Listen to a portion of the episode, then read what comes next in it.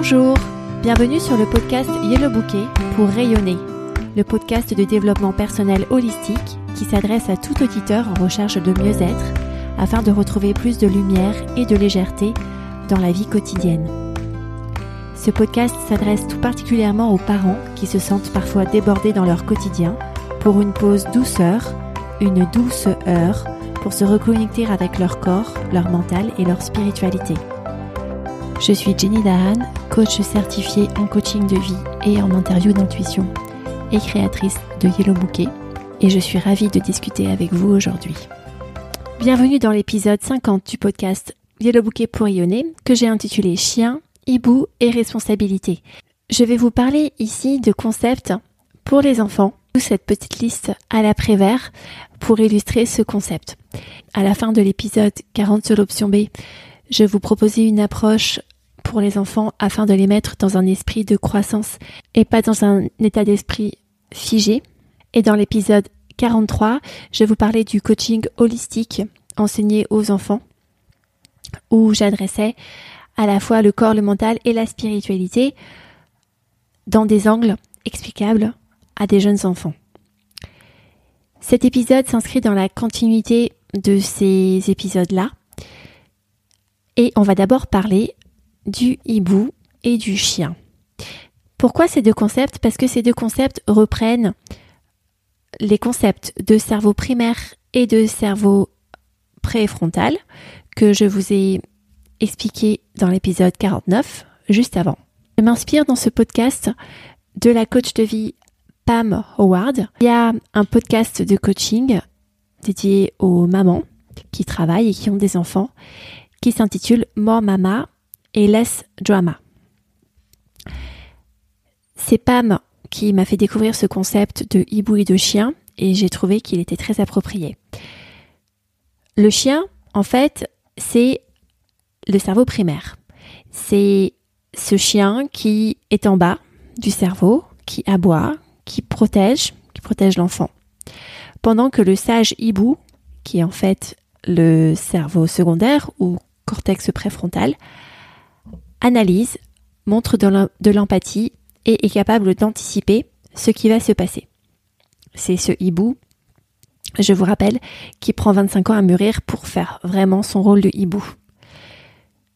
Quand il y a un danger, eh bien le chien aboie très fort et du coup, le hibou s'envole. Donc commencez à parler de ce concept de cerveau primaire et secondaire à votre enfant dans ces termes-là lui permet de comprendre que lorsque par exemple il expérience une crise de nerfs, eh bien c'est le hibou qui s'est envolé, c'est le chien qui a aboyé. Bien sûr, lui parler de ces concepts une fois qu'il a retrouvé son calme et donc que son hibou est revenu ou que son cortex préfrontal sera ouvert à écouter des recommandations est le plus approprié, puisqu'au milieu de la crise de nerfs, l'enfant sera tellement pris par ses émotions que la raison ne sera pas du tout là. Mais une fois qu'on est passé par euh, cette crise émotionnelle, prendre un pas de recul et comprendre que, en fait, il s'agit bien de choses tout à fait normales qui se sont passées, qui n'a rien d'anormal, qu'il s'agit simplement d'une partie de son cerveau qui a voulu le protéger parce que euh, peut-être qu'il avait faim, peut-être qu'il avait sommeil, peut-être que quelqu'un de la fratrie lui piquait un jouet qu'il aimait vraiment et donc mettait en danger la sécurité de ses biens. Ça lui amène à comprendre que sa réaction est complètement explicable, que c'est OK et lui permet de comprendre que lorsque le chien aboie, eh bien, c'est beaucoup plus difficile de prendre des décisions raisonnées grâce au hibou. C'est aussi intéressant pour euh, les personnes de la fratrie de comprendre ces concepts parce que lorsque leur frère ou sœur est en pleine crise de nerfs et que eux ne le sont pas, ils peuvent eux-mêmes dire ah tiens, son hibou s'est envolé, c'est son chien qui aboie. Et ça donne lieu à des conversations assez intéressantes entre euh, frères et sœurs lorsque ça se produit. Ça ancre dès le début chez les enfants le mécanisme de prendre un pas de recul pour s'observer et pour comprendre ce qui se passe dans l'instant présent. Un deuxième élément que j'aimerais vous apporter ici, c'est que en tant que parent, acceptez que la vie est du 50-50, 50 positif, 50 négatif, pour vous et pour vos enfants, aide beaucoup les enfants à accueillir les émotions négatives. Comprendre en tant que parent que on ne souhaite pas en fait que l'enfant soit heureux.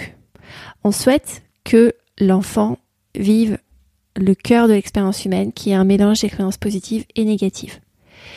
Que ce cocktail d'expériences positives et négatives va être plus ou moins riche, plus ou moins dense, de couleurs différentes à chaque fois, mais qui a toujours 50% de positif et 50% de négatif. Comment est-ce que je sais que c'est dans une dose de 50-50 Eh bien parce que sans peur, il n'y a pas d'amour. Sans colère, il n'y a pas de paix. Sans joie, il n'y a pas de tristesse. Il y a toujours l'opposé du sentiment que l'on est en train d'éprouver dans la palette de l'expérience humaine. Et c'est ce mélange à 50-50 qui crée la journée, le mois, l'année, la vie que l'on est en train de vivre. Et que toute la finesse, en fait, c'est dans savoir bien accueillir ces émotions négatives qui sont en fait une des composantes essentielles de l'expérience humaine qu'on s'apprête à avoir. De manière concrète, si l'enfant est triste, on a tendance en tant que parent, moi la première, à vouloir le rendre joyeux, à distraire l'enfant. Mais c'est un meilleur cadeau que de l'accompagner dans sa tristesse, en lui permettant d'accueillir sa tristesse, à lui faire comprendre que c'est normal, que c'est ok d'être triste, plutôt qu'à vouloir le distraire. Parce que si l'enfant n'apprend pas à accueillir sa tristesse, lorsqu'il sera plus âgé, il ne supportera pas d'être triste, il pensera que c'est anormal. Et il ne sera pas bien équipé pour être confronté aux éléments de sa vie qui inévitablement vont lui engendrer des pensées de tristesse. Et il cherchera peut-être à se distraire de ces expériences-là, en prenant l'habitude de manger des gâteaux, de boire de l'alcool, de faire du shopping, plutôt que d'accueillir ces émotions négatives. De manière hyper concrète aussi, en tant que parent, si vous revenez chez vous et vous dites ah, j'ai vraiment passé une mauvaise journée, voici telle et telle situation qui, qui me sont arrivées, beaucoup de trafic sur la route, beaucoup de travail à faire, mauvaise discussion avec mes collègues, c'était une mauvaise journée, et que vous donnez ce modèle aux enfants, eh bien, ils commencent à intégrer que l'idéal en fait c'est d'avoir euh, une journée sans souci où il n'y a pas d'embouteillage, où la charge de travail n'est pas trop lourde et où les communications avec les collègues sont fluides. Alors, aucun doute, on est tous d'accord là-dessus, on se sent beaucoup mieux lorsque toutes ces conditions sont optimales. Par contre, là où je vous invite à affiner votre langage, c'est que le but de la vie, c'est pas d'avoir que des journées comme ça. Parce que dans ce cas-là, on se donne un but qui est irréaliste, qui n'est pas atteignable.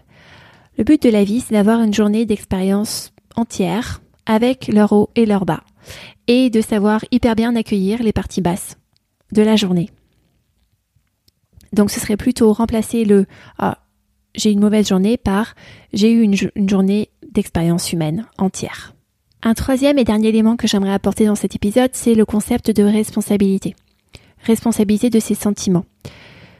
Ne dites pas à vos enfants, par exemple, tu me rends en colère, mais je suis en colère parce que je pense que tu t'es mal comporté avec moi. Les parents sont responsables de leurs émotions. Je vous en parle dans l'épisode 3 sur les vibrations de votre corps, dans l'image du rosier, fondateur de l'écosystème, et je vous en parle aussi dans l'épisode 9 sur la boîte à outils où je vous présente le modèle utilisé par Brooke Castillo de la Life Coach Cool, avec ses cinq lignes de circonstances, de pensée, d'émotions, d'action et de résultats.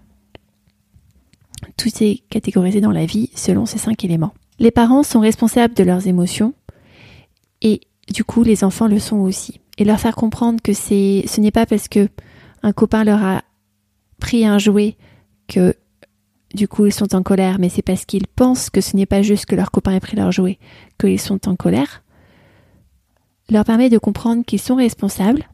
Et c'est une bonne nouvelle parce que en prenant la responsabilité de ses émotions, on commence à intégrer qu'on peut changer le cours des choses. En récapitulatif, au niveau du corps, je vous invite donc à aider votre enfant à accueillir ses émotions. Lorsque vous le voyez pleurer, au lieu de dire arrête de pleurer ou tu ne devrais pas pleurer maintenant, dire plutôt vas-y pleure, ça te fera du bien. Et par exemple remplacer euh, les mots du style euh, tu es seul par tu te sens seul pour qu'ils comprennent aussi que tout ce qu'ils ressentent sont des émotions qui sont transitoires, qui sont passagères et lorsqu'elles sont bien accueillies, qui finissent par partir et laisser la place à quelque chose d'autre. Au niveau du mental, faire intégrer à votre enfant qu'ils sont responsables de la réalité qu'ils créent leur permet de semer les graines pour une meilleure observation de leurs pensées quand ils seront plus à même de le faire. Et au niveau spirituel, cet épisode reprend en fait la méta-compétence d'observation et notre vraie essence est dans l'observation de nous-mêmes. C'est ce que j'appelle être papillon dans, dans l'écosystème. C'est dans l'épisode 8 intitulé Qui êtes-vous vraiment de ce podcast que j'en parle. Et là, c'est pareil, c'est vraiment cette faculté de s'observer ou bien la partie hibou, ou bien la partie chien, ou bien la partie émotion négative, positive à 50-50 qui commence à se déverser dans notre corps, ou bien la partie pensée qui génère en fait l'expérience que l'on crée pour soi-même de fil en aiguille. C'est cette faculté d'observation qui permet au fur et à mesure que le temps passe et que l'on pratique d'identifier ce que l'on est vraiment, ce que l'on veut vraiment être. Et c'est cette clarté sur ce que l'on veut vraiment être qui nous permet de pouvoir rester confiant et stable, même lorsqu'on ne sait pas où on est, dans le cas où les circonstances de la vie nous font penser des pensées douloureuses sur notre expérience actuelle. En exercice pratique, je vous invite à pratiquer l'écueil d'émotion avec un enfant de votre entourage, le vôtre ou celui d'un ami ou d'un voisin, et l'aider, l'accompagner à accueillir complètement la tristesse qui le submerge la colère, la frustration, la peur, sans chercher à l'en distraire. Si vous avez aimé cet épisode, s'il vous plaît, laissez un commentaire positif sur la plateforme d'écoute de votre choix. J'indique comment sur yellowbouquet.com slash avis. Et je vous invite à partager cet épisode par email ou via Facebook, YouTube, Instagram aux gens de votre entourage à qui vous savez que ça pourrait plaire. Merci beaucoup. À bientôt.